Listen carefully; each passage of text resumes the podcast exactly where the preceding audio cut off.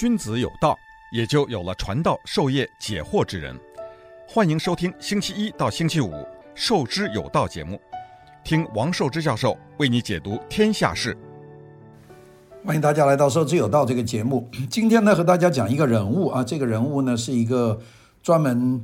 治疗这个新冠病毒的一个研究的专家。这个人叫管义啊，这个人我们听起来有些熟，因为。我们讲管义呢，好像是二零二零二零年的元月份呢，他当时是作为香港的香港大学的一个病毒方面的专家，那么派到武汉去啊，去调查这个海鲜市场的这个问题。他去了大概两天吧，一天多还是两天多？他感觉那个时候还没有封城啊。他去了以后，他觉得这个这个大事不好。第一个是这个事情比他想象的要严重的多得多。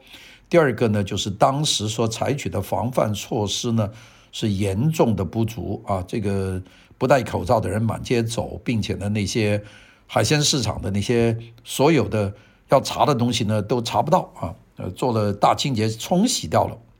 那有些人呢，觉得非常的失望啊。这样呢，他又觉得呢，这个时间呢，恐怕会出现大爆发，所以他呢，就提前走了。那。我想呢，他当时说的几句话，就给媒体呢就炒得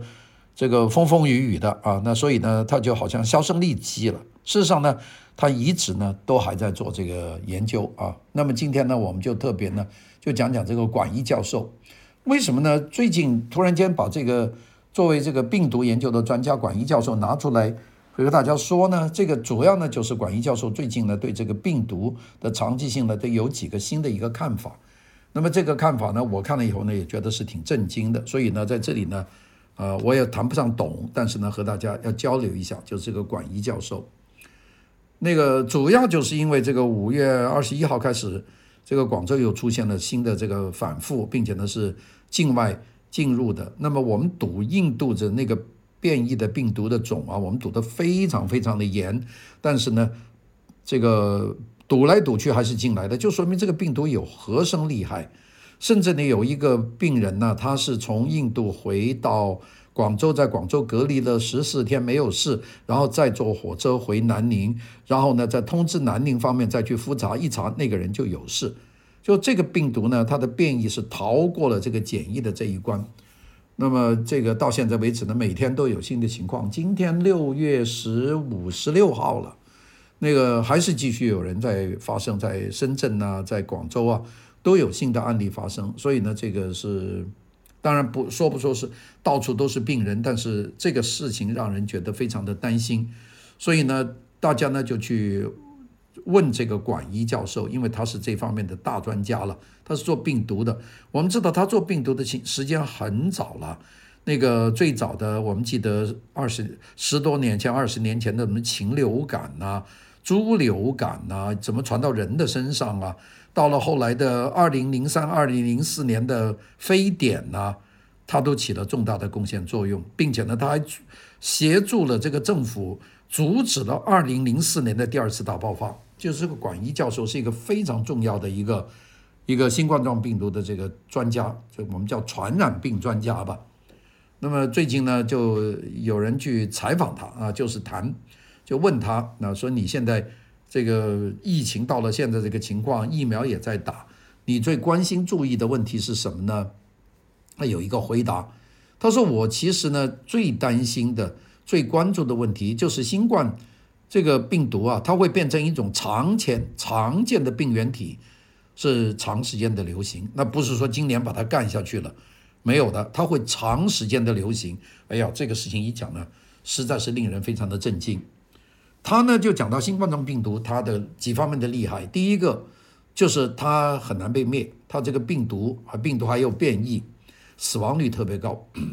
我们知道这个流感呢，甲型流感、乙型流感，我们把它笼统叫做季节性的流感啊，春季、秋季这个流感，这个流感的传染率就很高了。那么新冠状病毒的死亡率呢，是季节性流感死亡率的十倍到五十倍。最高五十倍，也就是说，你可能流感死一个人，他死十个人到五十个人，就是这么厉害。如果按照这个速度去算人类的寿命的话呢，全球的人类的又会减短寿，因为它这个每年都流行，并且它这个死亡率有这么高，这个病毒呢强很多，并且最有最重要一点，就他讲的目前呢没有特效药，那没有一种什么药呢是特效的，是能够治这个病的，所以呢我们大家就指着等着好疫苗。那么这个如果长期流行，这个疫苗来止住了一种的这个病毒，而这个病毒呢，它又会产生了这个变异。呃，有如果有主要的这个呃突变的变异，你又没有这个疫苗对付，那不就说今年花了这么大的精力、这么多的金钱去做的疫苗，到明年它就不一定有用了。这就是他最担心的问题。哎呀，讲到这里呢，这个管一教授就是。特别提到，他说目前最重要要单刀直入要讲的面临的首要问题呢，就是病毒会突变。呃，首先呢，就是全球对突变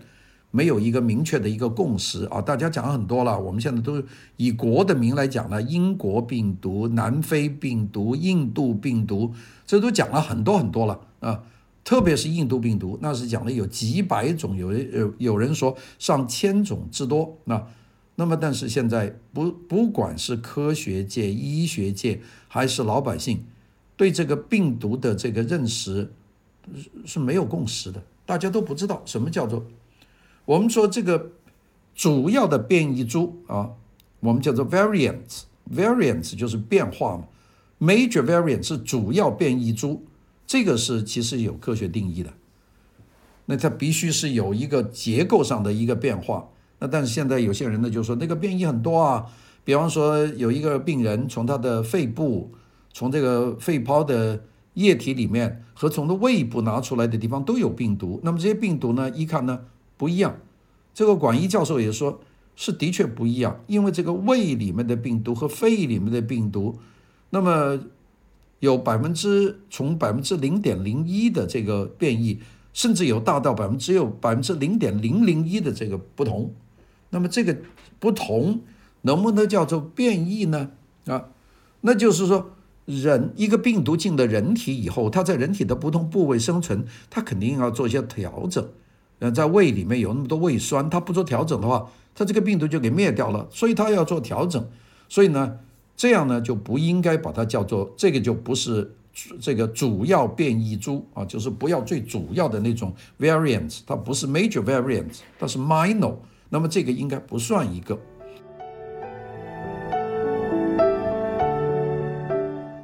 欢迎收听《授之有道》节目，听王寿之教授为你解读天下事。这个管一教授就说：“我的第一个建议就是希望全世界建立一个统一的鉴定的标准啊，我们要认定这个病毒的主要的突变株。什么是主要突变株？你不能说有这个有那个，大家都说。然后呢？”我们认定的主要的突变株呢，这个药厂呢就根据这个标准来研发药物嘛。现在不同啊，现在大家这连这个主要突变株都没有认定，那么大你就认定，你说现在印度病毒是哪一种是印度病毒呢？那大家讲不清楚啊，讲不清楚啊，是可能印度病毒有几种主要的这个这个突变株，那哪一种是作为研究药物的主要呢？所以呢？你左家右家东家王家张三李四王五，每个人都在研究一种变异病毒，但是你们做出来的药是不一样的。那你针对谁呢？所以呢，这种药的效率做出来以后还说我这个药有多少多少的成功率，其实你谈的都不是一回事，因为你针对的那个变异株和另外一个的突变变异株这是不同的。那你讲这个比率有什么意思呢？所以现在呢就要做这个功课。现在，比方说印度的变异株一出现，那么大家首先一个问题就是说，那咱们这个国产的这个国药科兴、美国的辉瑞、美国的 Moderna 啊，这些到底对这这种变异株有没有用呢？呃，有没有出现呃，我们对于这个新的变异株有一定的保护率的水准呢？讲不清楚啊，因为大家的标准就不一样，所以他讲的第一个问题就是这个。他说：“另外一个呢，就是大家应该有一个这样的一个系统啊，大家不能够说大家都这一种啊。我们在去年做的那个病毒，就是二零二零年那个病毒在武汉一出来以后，大家集中精力做的其实都是那种病毒啊，针对那种病毒，所以全球搞出这么多。其实如果都是从武汉开始爆发的那场病毒，那基本上都能够对付它。但是问题是，这个病毒呢变异了很多次，到英国变异了，到了南非变异，到巴西变异，到印度变异，并且每个地方都有很多主要的变突变株，也有一些次要的突变株。那怎么办呢？到底这些药有没有用呢？他就提到这是一个问题啊，所以呢，这个是不能够说东家做西家做，应该应该协同。如果全球都有一个这样的研究和制药的这样一个协同体系，那你专门做哪个方面，我专门做哪个方面，那我们有几种药是对症下药，我们就可以打这个疫苗。那这就是一个问题了啊！他他他呢是用流感，他是个流感的疫都病毒的一个非常重要的专家，他本身是这个世界卫生组织流感疫苗选定株的委员会的成员，就几十年了，就是要他来选的。他说呢，到现在为止呢，流感的病毒有些是前线疫苗是一定要用的，是强制性的要用的，就是一来了一定要用，因为大家都认定这个就是主要问题，主要病毒就要打这个疫苗啊，必须要用这个世界卫生组织选定的疫苗。每年开两次会议，一次呢是决定北半球流行的病毒就打哪种疫苗，第二次是南半球流行的病毒。那么支撑的这个庞大的体系呢，后面呢就是五大药厂，世界五个药厂，他们就占据了百分之九十四的流感疫苗的生产量啊，这个这个就是这个这个道理嘛，因为大家这个战线很清楚。那么这个呢，就是当然一一到了这个清楚以后，那么我们就知道这个疫苗的实验、疫苗的研发、疫苗的审批、疫苗的生产、疫苗的分配、疫苗的运输。啊，还有疫苗打到这么多老百姓身上需要的时间啊，这大概就是整个的一个一个图画就是这样。好了，我们讲到这里，那么他又说了这个病会长期的延续，所以呢，就有人问这个管义的管义教授，就问他这个目前呢，这个如果病毒变异的话，有些什么可能性？呃。怎么能够预先去解决这个这个病毒的问题？他说，其实最大的这个可能性呢，叫点突变的积累啊，叫叫做做它的原句叫做这个英文叫做 spike gene or protein。spike 是那些好像冠状的一些手，我们看见那个病毒的那个显微镜照片呢，它有一个。有一个电子显微镜的照片呢，它有一个球，球上面呢张了很多张这个手，这个手呢像个触角上面有个皇冠一样的，所以叫把它叫冠状病毒嘛，这个叫做 spike 啊 spike。那么 spike gene 这个 spike 上面它对基因或者是对这个 protein 它会做成这个改变啊。那个我们知道这些病毒像一个球一样啊，呼吸就进入人体。那么在人体上面呢，人体上面有很多的这个 S 蛋白的突这个突起，这个手呢就去抓人的 S 蛋白，抓住 S 蛋白呢，就让 S 蛋白呢就产生变异啊。他说，我现在最担心的就是这个叫做抗原决定丛的改变，那就是我现在最担担心的就是这个叫 spike gene or protein，全句叫做原抗原决定丛的改变和点突变的积累，大概就是讲的这个。这个问题，他说：“这个这个事实上是我现在最担心的。凡是这个有病毒，那么我们呢，这个就一定要想办法让人的身体产生这个抗体，有抗体呢就可以抵抗它。那么现在呢，根据我们的这个方法呢，就是我们就是发现啊，他们的这个这个这些冠状的这一手啊，这个虫，它的就是叫 spike。”它的改变，它它怎么样改变蛋白？那么我们要赶快要订立标准，我们要想办法，要要要用办法能够去解决这个问题。但是我们现在这个药物审批系统、研究系统啊，根据现在的程序，如果有一种新的这个虫和点的这个变异的话，等到我们一步步审查完了，等你批准生产了，这病人已经死了，太慢了。所以现在我们说用全球之力，用了一年的时间，我们把药物做出来了，全球的去打，这样呢就压低了这个过程。但是在这个过程里面，病毒已经产生变异。那么这个变异，这个 spike and gene 或者是个 protein 这个蛋白质，它又在那里变变异，那你怎么怎么做呢？所以这个就一个问题了。欢迎收听《授之有道》节目，听王寿之教授为你解读天下事。我们知道这个病毒啊，药物要作用于病毒呢，因为病毒是劫持了我们的细胞嘛，呃。病毒沾到了这个蛋白质，就附在人体的细胞上，在人体细胞上呢，就做繁殖，就大量的衍生。那么它是劫持了我们的细胞，所以我们要用药物，就是这个这个疫苗的话呢，就要作用到我们的细胞，这个要干扰人类自己细胞的生物的新陈代谢的途径，副作用比较大。那么有很多 RNA 的这个病毒呢，比方说流感病毒。一用药，那么我们就知道这个病，这个这个病毒呢就会产生这个抗药性啊。我们就讲一种很常见的这个感冒的药叫达菲啊。这个达菲呢，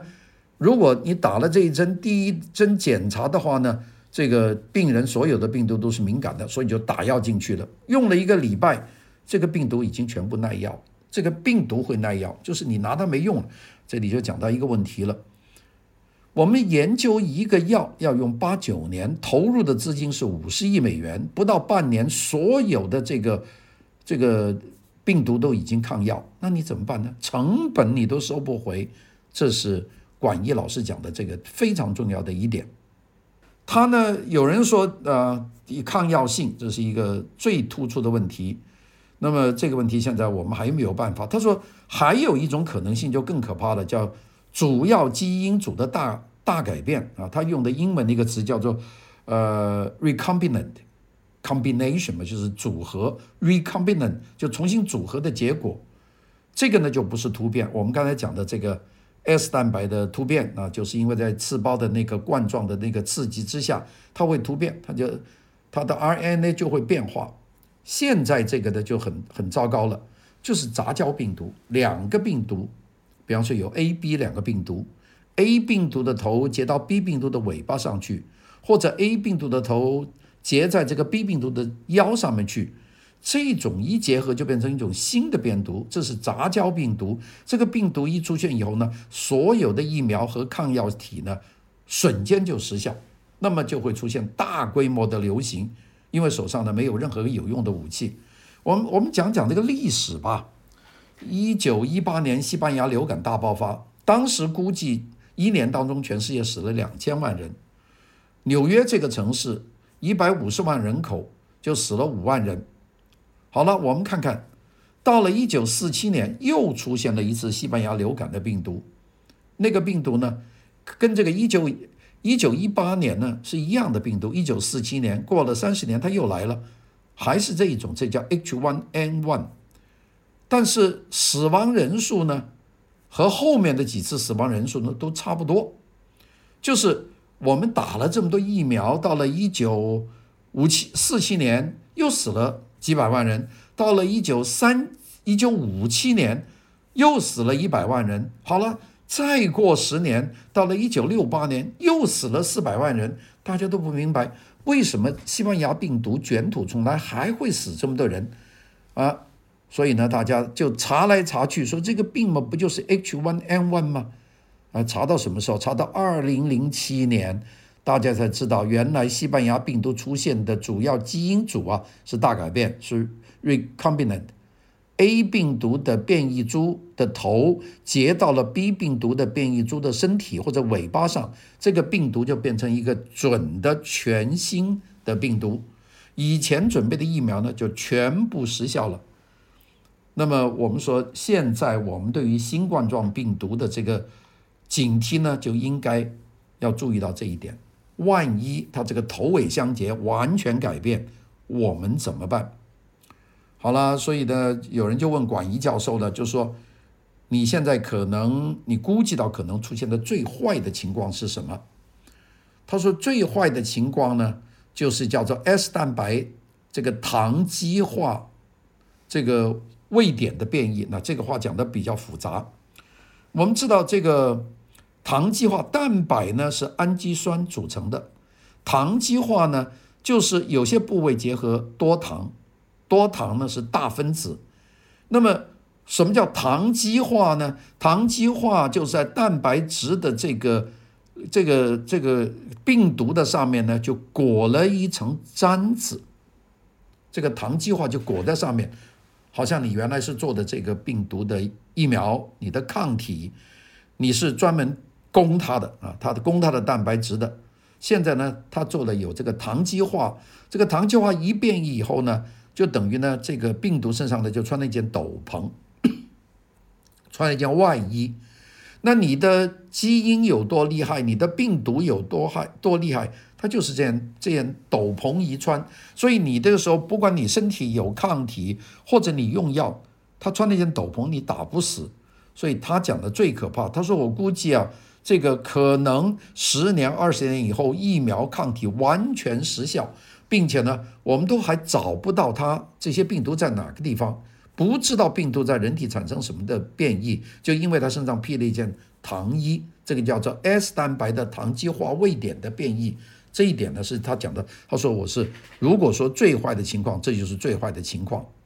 他说现在的甲型流感、乙型流感呢，都有部分的病毒已经出现了。这个蛋白糖基化的问题啊，就是已经出现了这个，但是呢，我们就举个例子说，流感病毒的糖基化位点呢有十个，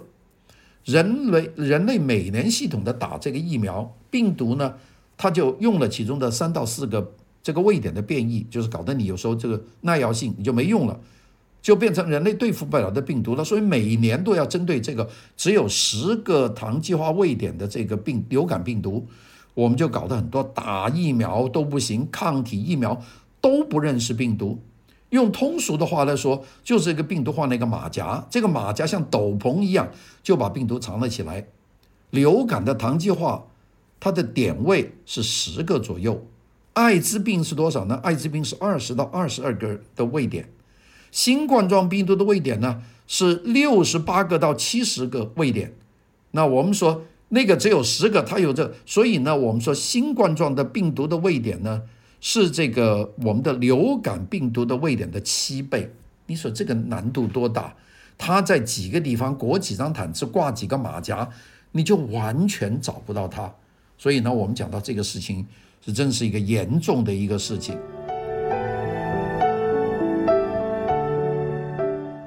欢迎收听《受之有道》节目，听王寿之教授为你解读天下事。我们讲到这里啊，这个最近有人去访问这个管义先生啊，管义先生呢非常疲劳，他都是半夜工作的。管义先生呢，呃，如果讲前后同事关系，我跟他真还同事，因为我在汕头大学工作过有一段时间。管义先生呢是汕头大学毕业，然后在香港大学。去读医学院去读博士，然后去美国做博士后，然后回来以后呢，就在香港大学工作，也在汕头大学这个病毒研究中心工作，所以是他是双料的，所以我们当中大概有有好多年的时间我们是同事的。不过我见他见的很少，偶然开会的时候看见他一下。那个主要是因为整个汕头大学的只有一个医学院呢，他不在汕头大学里面，跟我们是分开的。到了快我快要离开了，我是二零一八年离开汕头大学的。这个时候，二零一四一五年，这个汕头医学院就做进来了这个学校，但是那个研究所没有做进来。到了一八年，也就是我离开学校那一年，他的那个病毒研究所才是做好了，坐在那个汕头大学最远的一个地方，一个山坡坡上面。那个楼呢，非常非常孤独的一个楼啊，坐在那个地方，那宿舍呢都在下面。所以呢，我临走的时候去看了一下。那么也见过这个教授，那教授呢，因为二零二零年的元月份呢，他从那个武汉一回来以后，就给这个媒体上的人骂得一塌糊涂，他呢也就不吭气了，就说他是做研究的人。这个我就今天呢就稍微介绍一下这个管义先生。管义先生呢是江西人，江西宁都人啊，一九八三年是在江西医学院毕业的，学医学的，那么长期他是儿科医生。他在江西医学院的附属医院，啊、在做做这个儿科医院的这个这个志愿这个住院医生。那么，一九八七一九八九年呢，他在协和大学医学院呢就当了儿科方面的这个硕士。然后呢，就进入了这个汕头大学医学院的第一附属医院。我们的在汕头市当中有个附属医院，有附二医院，有几个医院的。他那当了儿科主任。那么这个管一先生呢，就跟汕头大学呢结下了不解之缘。那，到现在为止，要是讲他一九八九年去汕头大学，他到现在已经工作了有多少年了？你想，这个就算他九零年吧，到现在为止都是三十年的工作的历史了。他呢，在这个期间呢，就到香港大学去学流行感冒方方面的这这个学问啊，就去读博士。一九九三年前后，他就在香港大学跟这个 Kenneth Shortridge。这个教授呢，就做流感方面的研究。那么，在香港大学攻读微生物学的博士的研究生，也是他的导师，这个 Shortridge。那么，到一九九三年呢，香港大学的这个当时还是博士生的管义呢，在导师的带领下呢，就从事猪流感和禽流感的这个研究。一九九七年呢。他在美国的这个 Judah 儿童研究院就从事博士后的研究工作，跟的那个大专家叫 Robert Webster，那个是流行感冒方面的专家，所以呢，他就做了大量的这个研究的工作。他现在是香港大学的终身讲座教授，是汕头大学的教授，是英国皇家医学院的公共卫生院的外籍院士，啊。他也是香港大学的这个新发传染性疾病国家重点研究实验室的主任，呃，汕头汕头大学和香港大学联合病毒研究所的所长，他做了很多工作啊，这就是他的，他呢做了很多重要的这个发现，他是这个 SARS 冠状病毒和传染源的发现者，就这一条，什么叫萨斯？萨斯是什么东西？是他发现的。并且呢，他研究了它的传染的轨道，还找到了这个传染的方式。他是流感病毒研究的国际的权威，呃，这个他的很多了啊，得到了很多很多的奖，什么美国国立卫生研究院呐、呃，这个荷兰和利基这个科学基呃基本建设科学进步奖了等等，得到很多很多的奖。这个是一个非常重要的一个人物。他的最重要的这个发现是什么东西呢？它有几个方面，一个在流感方面，第一个，它确定了在东南亚、欧洲、非洲传播的 H5N1 的这个流感病毒的所有的主要的前体和它的传播的途径，提供了给世界卫生组织大多数大流行前期的 H5N1 的这个疫苗株。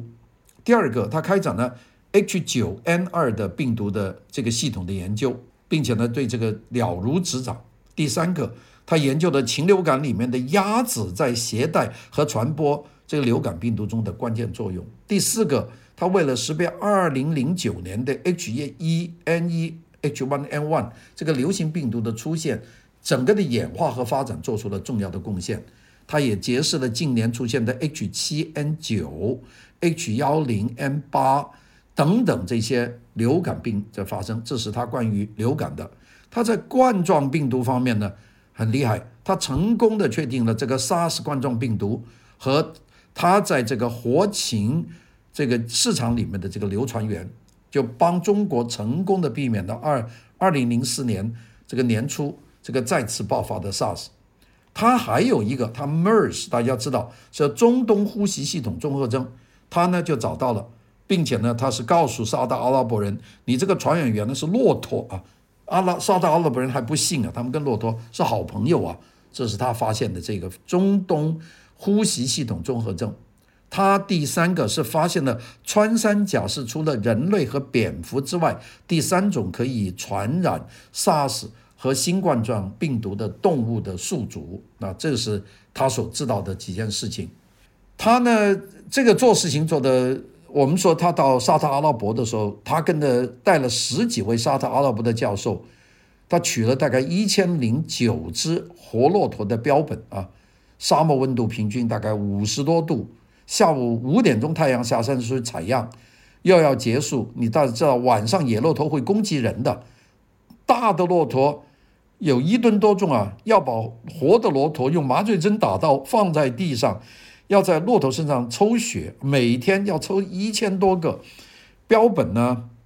全部运回香港大学新发传染性疾病国家研究中心做分析，最后证实了这个中东呼吸系统综合征的病毒的来源就是骆驼，这就是他做的伟大的一个贡献了。那么他做了很多工作，最近呢，他一直呢就在这个汕头大学、香港大学的这个呃病毒研究中心在那里面埋头工作。他刚才讲的那番话呢，应该对我们来说是一个非常大的警示，千万不要掉以轻心啊！好的，我们明天再聊，谢谢大家。